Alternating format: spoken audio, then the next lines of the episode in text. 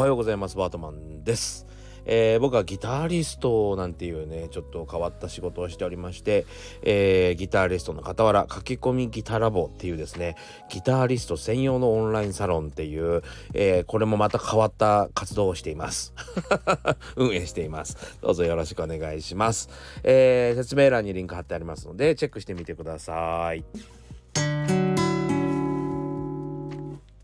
さて今日は、えー、ちょっとこの先未来がですね心配だという人の、えー、相談になりましたんでその部分をですねちょっとシェアしたいなと思ってます。その前に、えー、近況からお話します。さあというわけでですねうちのサロン、えー、駆け込みギターラボではですね今メジャースケールを決定戦というのをやってたんですよ、えー、昨日の11時夜中の23時59分かって言った方がいいですね、えー、で終わりました。2月1日になった時点で締め切りということでですね。しかしですねもううちの、えー、7割のメンバーがですね40を超えたいい大人なわけですよ。ねもう、えー、みんな立場があったり偉い方だったりするわけです。そのね仕事の合間を縫ってですね皆さん練習をしましてね、えー、すごいスピードになってたんですよ。もうね最初そうだなこのサロン始めた頃はもうねみんなね嫌で嫌で仕方がなかったんです。ドレミファソラシドを覚えるっていうのがねめんどくさくてしょうがなかった。んですけども、えー、僕はもうずっとメジャースケーラーを覚えてくださいと。例えばピアノを習っててドレミファソラシドが弾けない人なんかいないじゃないですかなんだったら、えー、発見を右から左にずっとタカタカタカタカタカって滑らしていくとドレミファソラシドが弾けちゃうんですよなのでドレミファソラシドっていうのはもう絶対どの楽器も必要なんで、えー、絶対覚えてほしい。まあ、強制はしませんよ。ね、えー、その時が来たらやってほしいっていうことを言って、言って、言ってなんですけども、でも、今回はですね、まあ、サロン内のコンテストにしたから良かったのか何か分かり、何が原因か分かりませんけども、めちゃくちゃ速くなった。めちゃくちゃ速くなったんですよ。びっくりするスピードで弾けるようになったんですよ。いやーすごい頑張りましたねそれはもう誰のおかげでもなく自分の努力ですからねえー、すごいなと思います。それで、えっ、ー、と、申し訳ないことっていうか、まあ、しょうがないんだけど、まあ、入ったばっかりのメンバーですね、今まで僕にそれをやってくれとは言われてないわけですよね。まだ入ったばっかりなんでよく分かってない。えー、なので、まあ、今回、えー、参加するのはなかなか難しかったかなとは思うんですけどもまあそういうメンバーさんはですねもうねそのあまりのスピードに今回のみんなの参加した人たちのそのスピードにを見てですねそのすごい努力と、ね、どれぐらい努力するとそこまでいくのか、えーまあ、なんとなく想像がつく。自分がギター弾いてるからね。弾いてるからそのそこまで行くのにものすごい時間かかりますよねと。その努力にも努力が分かる分なんか尊敬してしまいますみたいなことも書いてあったんですけど。まああのそ,、まあ、それそういう書き込みがあるのはすごい分かりますね。ただあの2つだと思うんですよ。でえっと練習してきた人ちゃんと練習したらですねよく分かると思うんですけども。あのねまずここが大きく違うと思うんですね。まずその努力してるっていう感覚は僕はないと思うんですね。あんまりね。で、えー、一つ上手くなる理由としてはねやっぱね好きだからなんですよね。好きだとうんまあ練習してても苦しくない。はい。あの上手くなっていく喜びの方が大きくなっていくのでおおなんか動き始めたっていう感じでですね楽しめるってことですね。そう、えー、もちろん指が動くことがうん楽しい違う音楽ではないんですけど音楽に直結するわけではないんですけどやっぱり指が動くというのは一つ、えー、ギタリストの憧れでもあるし、えー何て言うのかなすごく芸術のものってですね、えー、採点がつけにくいですよね。えー、早ければいい強ければいいかっこよければいいってわけじゃないじゃないですか。ね。えー、なんだったらその団員性要はその1級2級1段2段3段みたいな、えー、団員性みたいなのも持ち込みにくいですよね。そうそれぐらい曖昧なものでもあるからこそ、えー、テンポ要はメトロノームとか使ってテンポ90で弾けたテンポ120で弾けたテンポ150で弾けたって数字で見えていくっていうのはまあ楽しいんですよね好きな人はね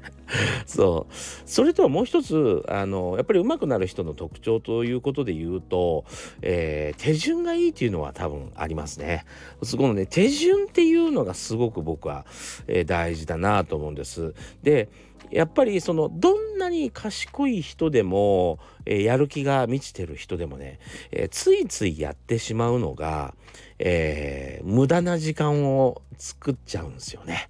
無駄な時間をね持ち込んじゃうんですよ。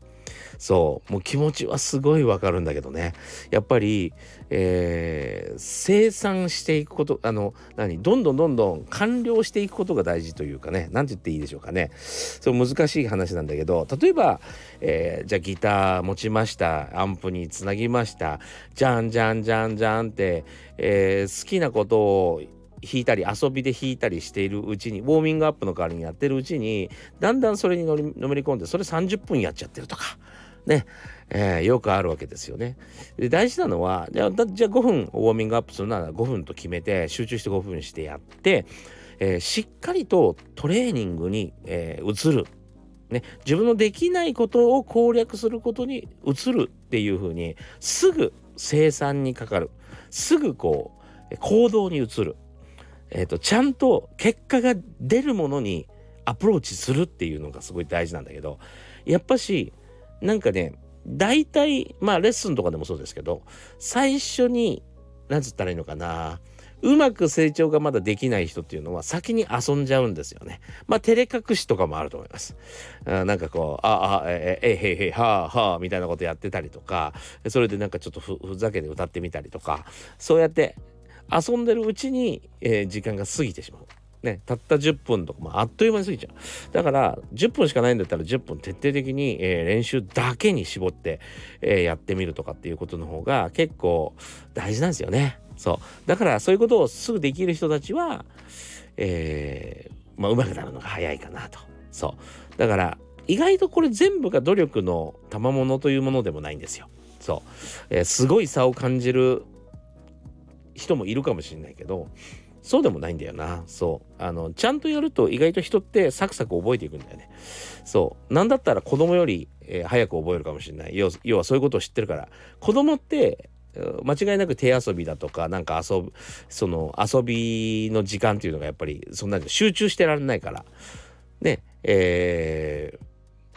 ー、その時間がある分まあ、その時間のせいでギターになれるとかもあるけど、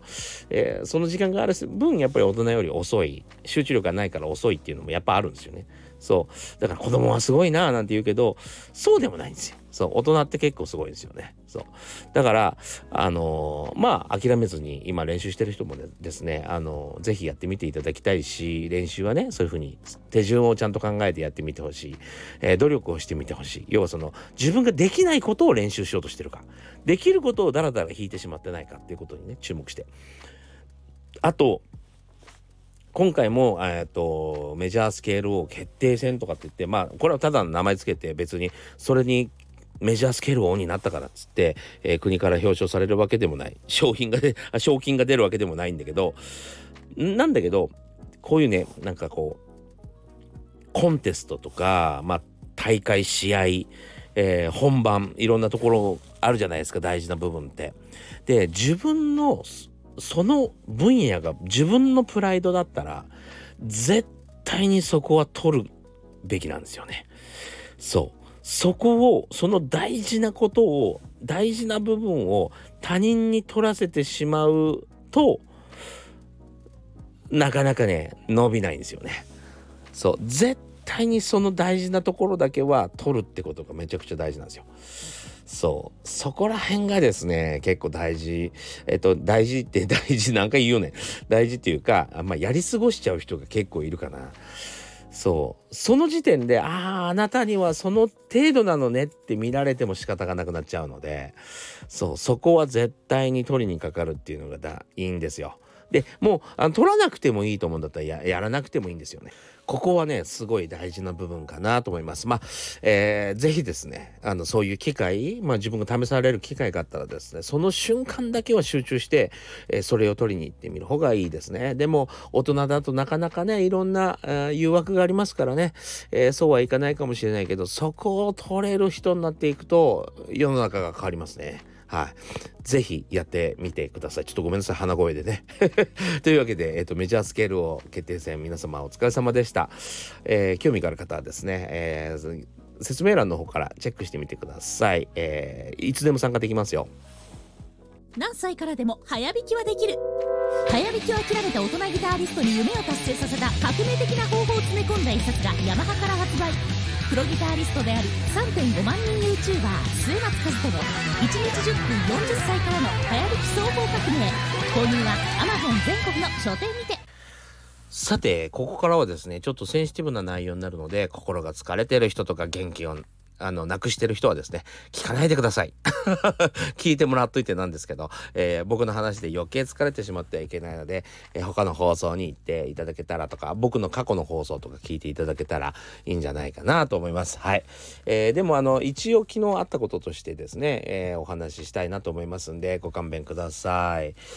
えー、というわけでですね、えー、昨日人身事故がですね、えー、2件もありました関東の方ではですねあの関東というか、まあ、東京近郊ではですねありました、えー、まあそういう時期ということでですねまあここ12ヶ月まあ、えー、中央線だとかいろんなところでですね結構その人身事故が起きてるまあ飛び込みですねが起きてるっていうのもあると思うんですけども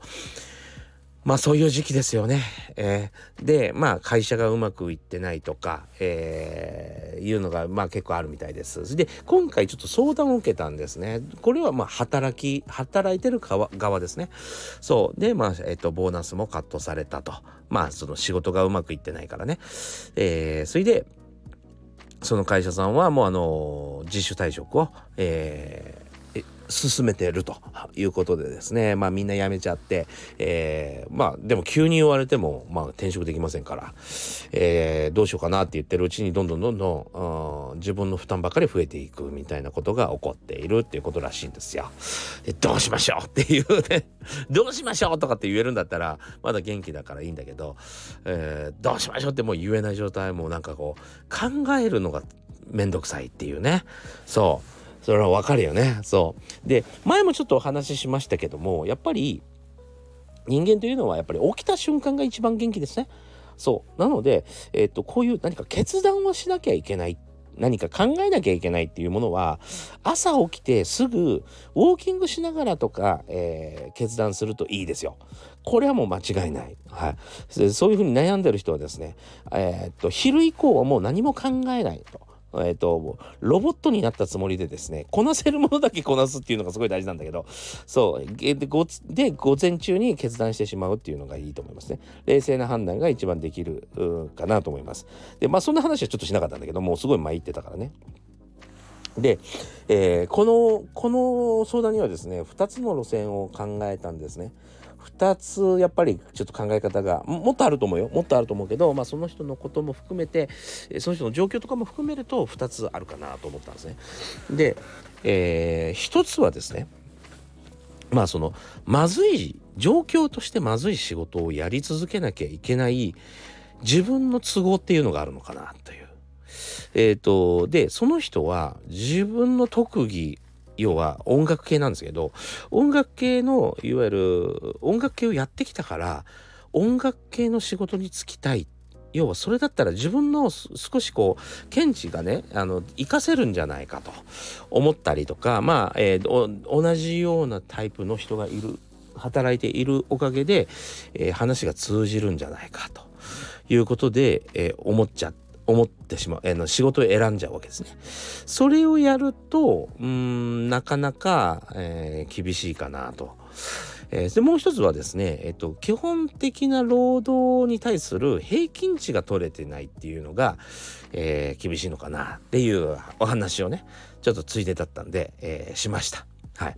でまあちょっと仕事がね、えー、その自分の得意分野の仕事を選んでしまうっていうのがちょっと問題なんですけども、えー、例えば音楽家の場合はですね、えー、自分のその音楽を支えるためにまあ別の仕事をしたりするわけですよ。ね、その時はその音楽業界じゃなくてもよくねっていうのがやっぱありますね。まず、えー、なんとかその音楽をやりたい。自分の音楽を推し進めたい。自分の夢のために時間を使いたい。お金を使いたいと思うんであれば、えー、やっぱり大事なのは少ない時間で多くをまずお金を稼げると、えー、他の時間が当てられるわけですよね音楽にね。っていうことは自分の得意分野をとか自分の好きなことをっていうふうに言ってしまうと、えー、全部が自分の都合なんですよね。自分のやりたい仕事自分の個性が活かせる、えー、とかっていうふうに自分の条件ばかり出してるような状態におのずとなってしまって結果何が削られるかというと、えー、お金と時間ですよね。そうそれがやっぱり、えー、分が悪くなってしまうじゃなくてどうせ、えー、好きなことは自分でやるんであればえっ、と、お金か時間かを取るか、まあ、どっちでもいいんだけど、それに完全集中して、それの得意な仕事、要はそのお金を稼ぐことに関して、えー、得意な分野、例えば美容業界とかすごい儲かりますよね、多分ね。ね、あれ、すごい、高額ですよね。費用対効果はすごいんじゃないかなと思うんですけども、えっと、何？その仕入れとかね。そう。えなんかこうちっちゃな小瓶に入っている薬をチュッと打つと5万円だったりするじゃないですか そうそういう方がやっぱり儲かるのかなとそういう仕事をした方がいい給料もらえるのかなと思ったりしますね。えー、それで、えー、時間とお金をしっかりと、えー、稼ぎ出して、えー、余その余りで余りでって言ったらあれだけど、まあ、生活以外のお金を、えー、の活動に当てた方がまあもちろんいいですよね。そうこういうふうに考えた方がいいんじゃないっていうのがまず一つよね一つですよね。それと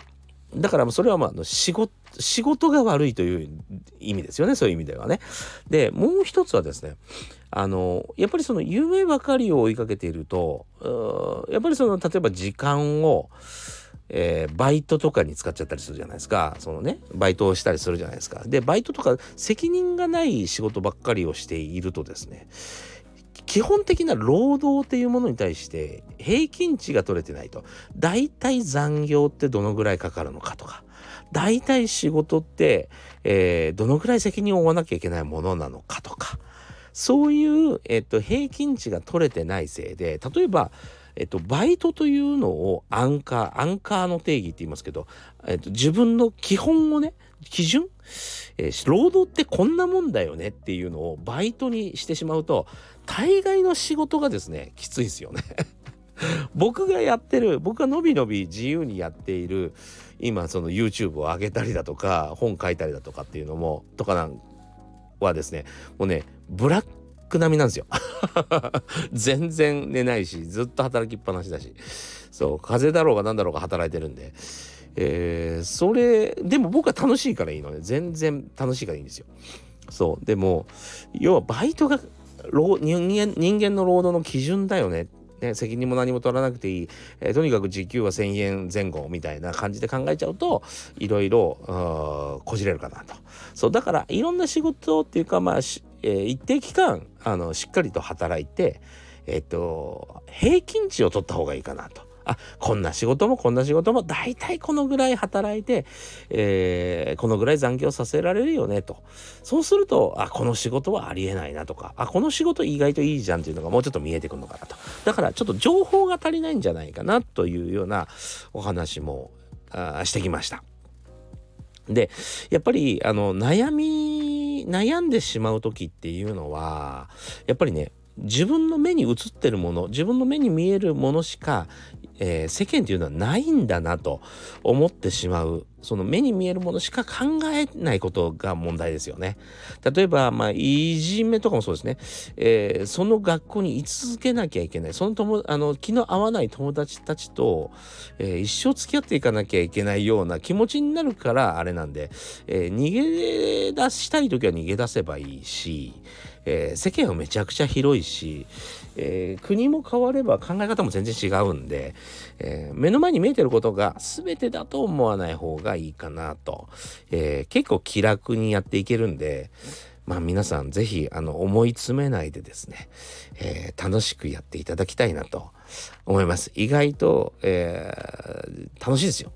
いっそ自分で決めて自分で、え考えてですねえー、好きな仕事をしてた方がわ分かりやすいかもしれませんね。はい、でもそれをそこには厳しさがありますけどね。誰も助けてくれないんでね。そう。でもそこを基準に考えている僕としてはあのまあ意外と、気楽なもんなんじゃないかなという生きていくっていうのはですね。そう。思いますんであまり思い詰めないでですね、えー、気軽にいろんな人に相談してくれたらいいしまあ僕僕でよければあのレターとかで、えー、相談してくれれば何でも僕なりの答えを答えますんで、はい。えー、ぜひですね、まあもうちょっと肩の力抜いて、えー、あんまりこう、なんていうのかな、思い込みすぎず、